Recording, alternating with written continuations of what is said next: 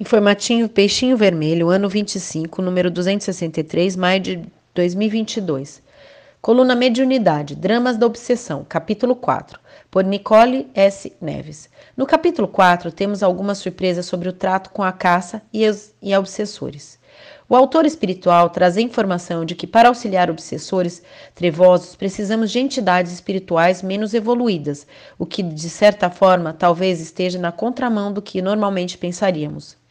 Essas entidades, ainda não tão evoluídas, estariam um tanto regeneradas pela dor dos remorsos e resgates passados e, nessa medida, anseiam acalmar a própria consciência com boas ações. Por óbvio, essas entidades espirituais não estão a esmo em seu trabalho. Há uma diretiva superior e a subordinação a leis divinas do amor e da fraternidade e da caridade. O que se coloca aqui é simplesmente a ideia de que cada um tem o seu papel. Aqueles não tão evoluídos e que, por essa condição, têm importante papel em estender a mão àqueles que ainda menos evoluídos. E tem acordo com a evolução e, de acordo com a evolução de cada um, há novas tarefas a serem cumpridas. O papel daquele que algo já galgou na escadaria rumo à evolução, por estar ainda próximo daquele que está logo atrás, pode, com mais propriedade pela própria identificação, auxiliar mais de perto. Chama atenção os objetivos utilizados por Bezerra de Menezes para expressar sobre esses obreiros em ação. Eles se submetem às más, patéticas e desvanecedoras coloco aqui como sinônimo orgulhosas, a atitudes de renúncia e abnegação a fim de cumprir as leis divinas. Esses operadores possuem inclusive método próprio de agir e isso não vai de encontro com os instrutores espirituais.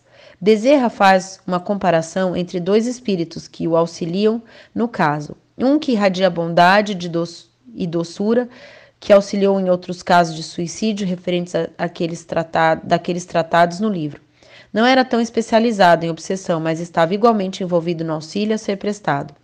Por outro lado, há outro espírito que o auxiliava, individualidade bondosa e incapaz de arbitrariedades. Por essa sua característica, exercia sempre que necessário uma energia militar, característica que ainda carregava de vidas passadas.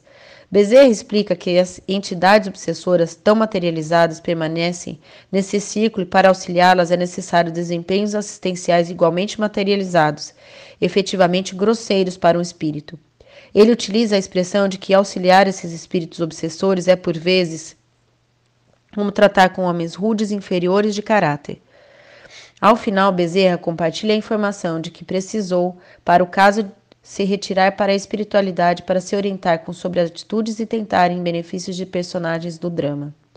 Isso confirma que mesmo entidades espirituais evoluídas por vezes precisam de conectar-se com mais alto, entidades espirituais superiores, Deus, para tomar algumas atitudes. Fica a pergunta: se Bezerra de Menezes sente necessidade dessa conexão espiritual, desse retiro para tomar atitudes, por que deveríamos fazer diferente do nosso cotidiano? Não devemos acreditar que o último parágrafo do capítulo, capítulo que traz essa informação está lá por acaso. É uma dica de atitude que deveremos deveríamos tomar frente à vida, um chamamento a uma conexão com a espiritualidade para o enfrentamento do dia a dia. Aguardemos os próximos capítulos.